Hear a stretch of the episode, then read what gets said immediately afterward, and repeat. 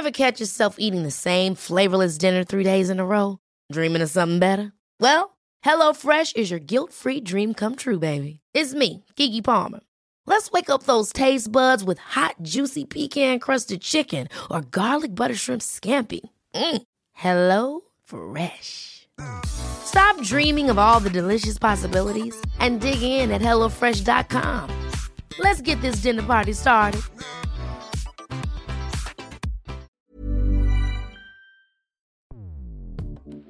Escuchas. Escuchas. Escuchas un podcast de Dixo. Escuchas Fuera de la Caja con Macario Esquetino.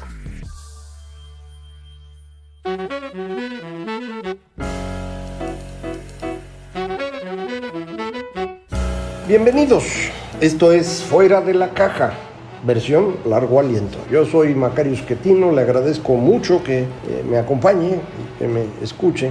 Eh, hoy vamos a platicar acerca de estos temas que, como hemos eh, comentado en otras ocasiones, me, me, gustan mucho a mí, me parece que es interesante estudiarlos y pues se los eh, platico para que me ayude a pensar con más eh, orden y pues en, en, ocasiones algunos de ustedes me han hecho favor de sugerirme ideas o comentar puntos en los que podríamos estar en desacuerdo. Uno de los temas que más eh, recientemente eh, ha aparecido de parte de algunos de ustedes es acerca de lo que está ocurriendo con esta lucha alrededor de las identidades que se ha ido convirtiendo en una cultura de la cancelación. Eh, esto es muchísimo más evidente, obvio, en Estados Unidos que en otras partes del mundo, pero ha ido extendiéndose fundamentalmente a partir del poder blando que tiene ese país. Eh, esta idea de la, de la cancelación tiene que ver con eh, comportamientos que hoy nos parecen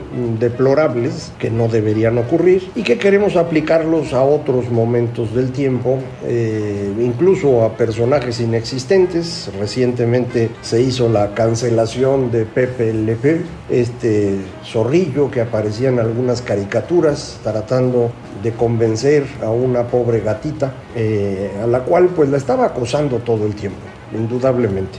Mm, pero no nada más eh, se trata de este eh, caso, hay muchos otros en los cuales se, se, está queriendo aplicar un criterio de moralidad actual a el comportamiento en otras épocas. esto es uno de los delitos más graves que puede cometer un historiador, se llama anacronismo, eh, y creo que es igualmente aplicable a cualquier otra cosa, no nada más a los historiadores. Eh, ¿De dónde surge esta idea de empezar a castigar a distintos eh, personajes que podrían estar actuando de manera inmoral según nuestra lógica. Eh, de algo que ya hemos platicado, de cómo en distintos momentos del tiempo lo que consideramos bueno o malo va cambiando. Eh, hoy en día lo que todo mundo está utilizando como referencia de lo que está bien y lo que está mal eh, ocurre alrededor de las identidades, es decir, características que traemos de fábrica, vamos a decirlo así, el color de la piel, el género, la preferencia sexual, eh, incluso la religión, que si bien no es un asunto con el que uno nace, sí se aprende en la primera infancia y por lo tanto eh, pues puede uno incorporarlo en estos temas identitarios. Eh, el surgimiento de las identidades como referencia, me parece, ocurre en los años 70, eh, cuando se viene abajo la explicación del mundo que había funcionado durante casi todo el siglo XX.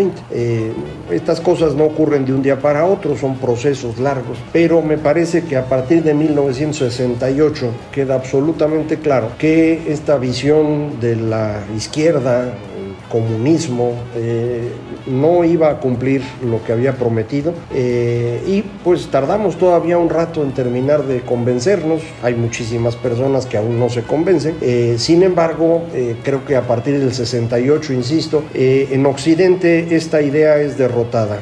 Es curioso porque mucha gente considera que el 68 fue un gran triunfo de la izquierda. No es así, es exactamente lo contrario. Es el momento en el que trataron de tomar el poder en distintos lugares y fracasaron. Eh, es el momento en el cual eh, la Unión Soviética invade eh, Checoslovaquia país que hoy ya no existe, para demostrar que pues, no había alternativa alguna a lo que ellos planteaban. y, e insisto, en ese año en, en Francia la población decide apoyar más bien al general de Gaulle y a la derecha que a los jóvenes izquierdistas, incluyendo los intelectuales. Eh, sin embargo, en los años 70 lo que ocurre es que se nos mueven estas ideas de la disputa política diaria a las universidades y muchos amigos que nos escuchan son jóvenes, eh, no, no, no lo habrán visto, pero la inmensa mayoría de lo que se publicó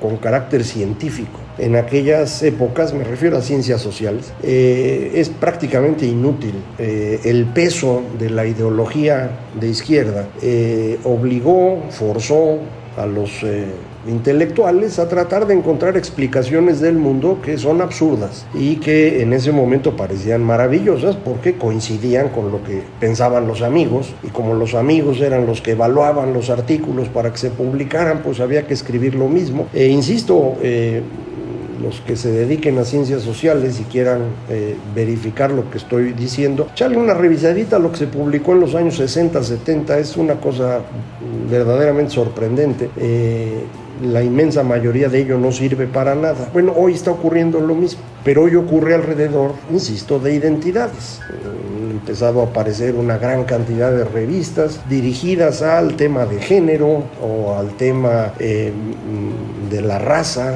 la teoría crítica de la raza eh, y cosas de esas que, insisto, no tienen ninguna utilidad, eh, pero se retroalimentan. Eh, acuérdese usted, todas las burocracias se alimentan a sí mismas eh, y, esto incluye a las universidades. Eh, entonces, pues este fenómeno que estamos viendo hoy con este tipo de autores, lo vimos en los años 70, lo vimos antes con los desarrollistas en los años 50, 60. Lo que tuvimos es una gran cantidad de teorías de cómo se podían desarrollar los países, asociadas a las guerras de liberación nacional. Una gran cantidad de países, sobre todo en África, pero también en Asia, que se estaban independizando del periodo colonial que en los hechos eh, ocurrió prácticamente de 1880 al término de la Segunda Guerra Mundial, eh, estos países se independizaban y de inmediato querían convertirse en países desarrollados y lo que querían era una receta y la receta era muy simple. Usted lo único que tiene que hacer es ahorrar mucho dinero, invertirlo y el país va a ser desarrollado. Eh, evidentemente esto no sirvió y la cantidad de ejemplos que tenemos también es inmensa, pero eh, otra vez la burocracia se alimenta a sí misma eh, y, de eso vivían los que escribían sobre estos temas. Los que le siguieron se convirtieron eh, más en eh, promotores de la visión del sistema mundial, del triunfo futuro del comunismo. Eh, después de eso, cuando todo se derrumba, pues lo que tenemos es esta, eh, este estallido de eh, temas muy específicos que van a sumarse a las visiones filosóficas de los franceses, lo que usted probablemente ha escuchado con el nombre de postmodernismo, para dar como resultado lo que hoy estamos viendo. entonces, estos son procesos eh, que van ocurriendo en el tiempo. No son cosas que podamos evitar no creo yo que se deba enfrentar de una manera de censura, como algunas personas sugieren. Eh, creo que es un proceso que hay que ir limpiando y hay que ir enfrentando continuamente a quienes están eh, ofreciendo estas visiones del mundo para que pues analicemos las cosas con detalle. Eh, al menos en el mundo de la academia, a final de cuentas, las evidencias son las relevantes. En la política no, en la política con las creencias la libra uno igual que en los temas religiosos y demás. Pero en la academia sí, eh, finalmente la evidencia es, es eh, muy importante y esto es lo que hay que ir eh, tratando de utilizar para tumbar estas ideas. Durante el siglo XX lo que vivimos fue un enfrentamiento entre dos visiones del mundo, una centrada en el Estado y otra centrada en el individuo. La que estaba centrada en el Estado podía ser de izquierda o derecha. El comunismo, el fascismo, el nacionalismo eh, tienen el mismo objetivo, imponer el Estado sobre el individuo. Y la respuesta, la visión contraria, es decir, bueno, es el individuo el que construye la sociedad. Eh, y costó muchísimo tiempo Es hasta finales de los años 70 cuando la visión individual empieza a ganar. A eso es a lo que le llaman neoliberalismo.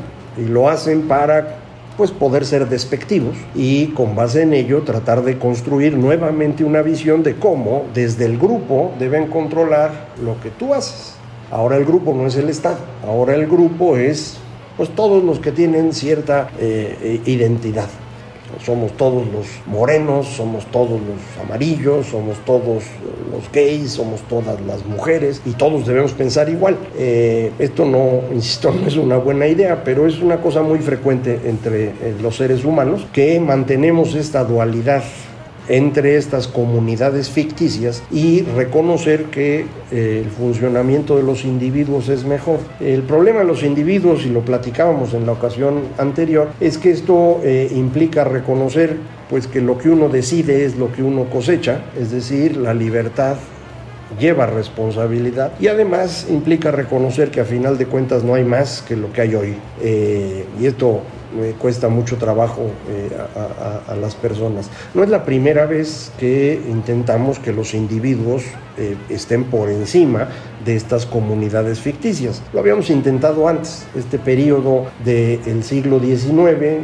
más o menos de mediados de ese siglo a el inicio de la Primera Guerra Mundial. Eh, yo lo pondría el inicio en 1848, otra vez este año que mucha gente tiene en mente como el gran triunfo de la izquierda, porque hubo una gran cantidad de, de pequeñas revoluciones en Europa y además se publicó el manifiesto del Partido Comunista. Otra vez fue un momento de derrota, un momento de triunfo. Eh, a partir de ahí desaparecieron por completo los eh, socialistas, comunistas y demás, y reaparecen gracias a que Lenin toma el poder en la Unión Soviética y lo hace eh, utilizando a Marx como referencia, pero si no, Marx hubiera prácticamente desaparecido. Esto es algo que creo que no tenemos muy claro, pero su, su importancia es mucho menor de la que la mayor parte de mis colegas le asignan y siempre se enojan cuando se los digo, pero pues es que no hay nada que haya hecho que yo considere muy importante. Eh, visto en su momento, sin duda lo era,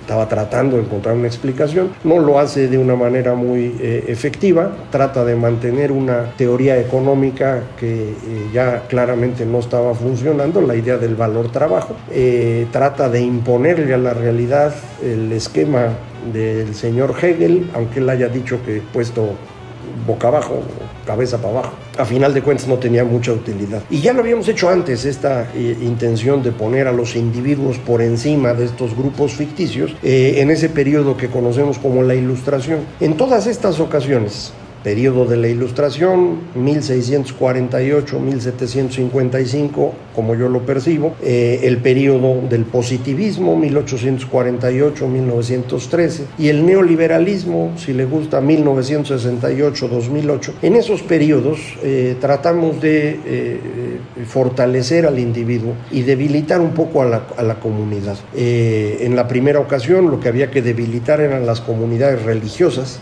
y esto costó mucho trabajo. De hecho, la mayor parte de los pensadores dudan en enfrentarse con eh, las ideas religiosas, porque en ese entonces todavía quemaban gente, no nada más los católicos, ¿eh? alguien me decía acerca de la, de la Inquisición, no, no es eso, es, eh, todos estos grupos religiosos eran bien necios, también quemaban gente en Ginebra, por ejemplo, los señores calvinistas, y en, Francia se ponían a perseguir a los hugonotes, y en Gran Bretaña andaban persiguiendo católicos, todo el mundo se perseguía. en enfrentar a los individuos contra las eh, comunidades religiosas fue, fue muy complejo, pero durante ese periodo logramos empezar a tener un desarrollo eh, interesante, tanto de la economía como de la democracia. Eh, esto se viene abajo alrededor del eh, romanticismo, del periodo en el cual eh, la naturaleza se impone por encima de las personas y en ese periodo tenemos otra vez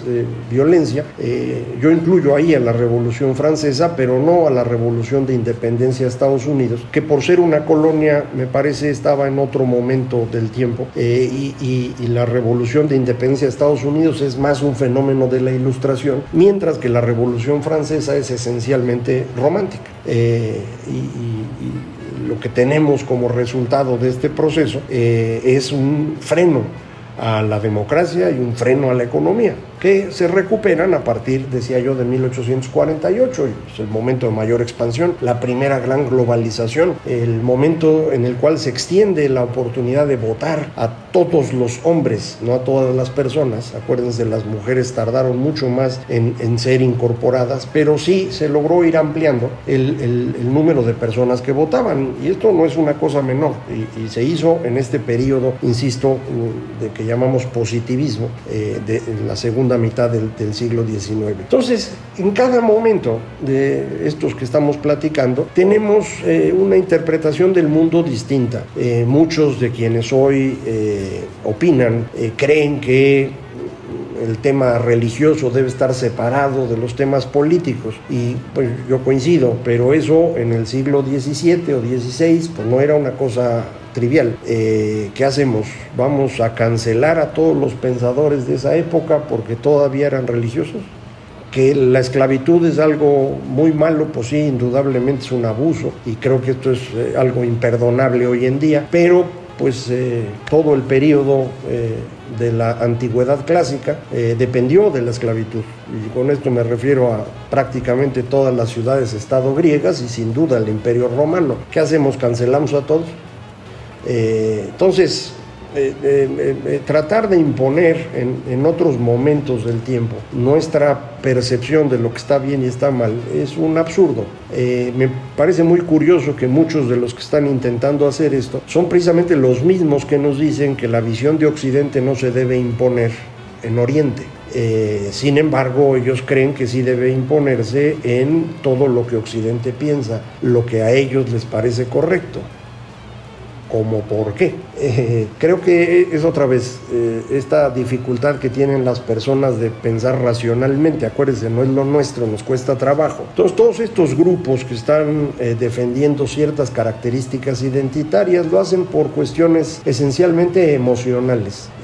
quieren defender su grupo, de hecho quieren pertenecer a un grupo y ya no encuentran a cuál grupo. Y entonces pues se, han ido encontrando en las redes, eh, han logrado traducir esto en una acción conjunta en ciertas ciudades estadounidenses, eh, quieren volver todo un tema global y para eso hacen sus revistas y empiezan a obtener control en ciertas universidades de los departamentos en particular de humanidades. Eh, bueno, esto no va a funcionar bien, nos va a costar trabajo, hace un periodo eh, difícil, eh, pero insisto, lo, ya lo hemos vivido varias veces, eh, al final pierden, pero el proceso cuesta y en ese proceso se nos va la vida a muchos porque si uno habla de que este proceso puede durar 20 o 30 años, bueno, pues las personas que hoy tienen 40, pues van a terminar su vida útil, su vida hábil, bajo este momento de, oscurantismo identitario. Pero no se me ocurre alguna solución. El único camino, insisto, es ir discutiendo estas ideas eh, y eh, mover todo el tiempo las ideas a el eh, espacio de la evidencia y de la lógica. Si nosotros respetamos la lógica y atendemos lo que dicen los datos, pues todas estas ideas se vienen abajo muy rápido pero pues eh, lo normal es que no lleguemos hasta allá porque de inmediato empiezan los gritos y sombrerazos y los insultos y las descalificaciones eh, y mucha gente dice es que eso viene de las redes sociales. Yo creo que no, yo creo que las redes están reflejando un fenómeno que estamos viviendo alrededor de esta pérdida de significado que hemos sufrido a partir de el momento en el cual eh, dejamos de entender lo que ocurría porque el periodo eh, que llamamos neoliberalismo había dado buenos resultados, eh, pero pues eventualmente llegó a su fin, como le ocurre a todos estos periodos. Eh, y el fin de cada uno de estos periodos liberales ha tenido que ver precisamente con la angustia que se va generando en las personas al darse cuenta que el, el resultado lógico de este proceso es darnos cuenta que no hay nada más que lo que estamos viviendo que solo hay esta vida y que hay que hacerse responsable de lo que uno decide. Y eso es bien feo.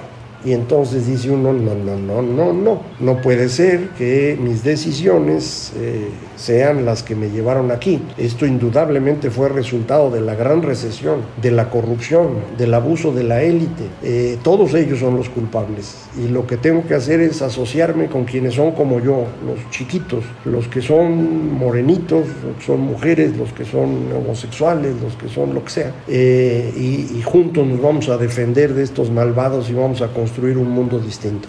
Ya pasó eso cuando se quisieron juntar los obreros, ¿se acuerdan? Esa era la idea del comunismo, no dio resultado. Eh, lo mismo pasó cuando se quisieron juntar todos los eh, buenos salvajes que nos decía Rousseau, tampoco.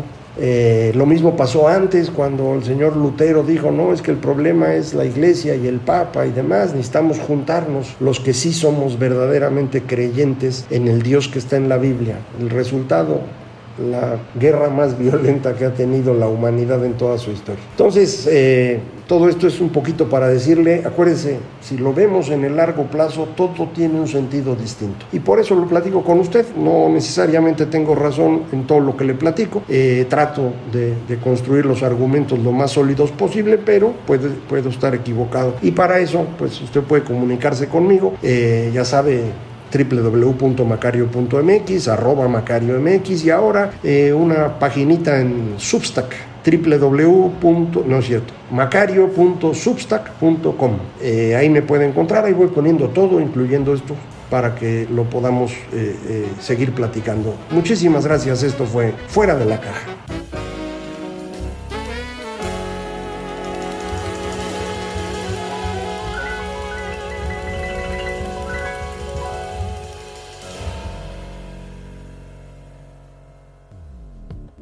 Dixo presentó Fuera de la Caja con Macario Esquetino. La producción de este podcast corrió a cargo de Verónica Hernández. Coordinación de producción, Verónica Hernández. Dirección General, Dani Sadia.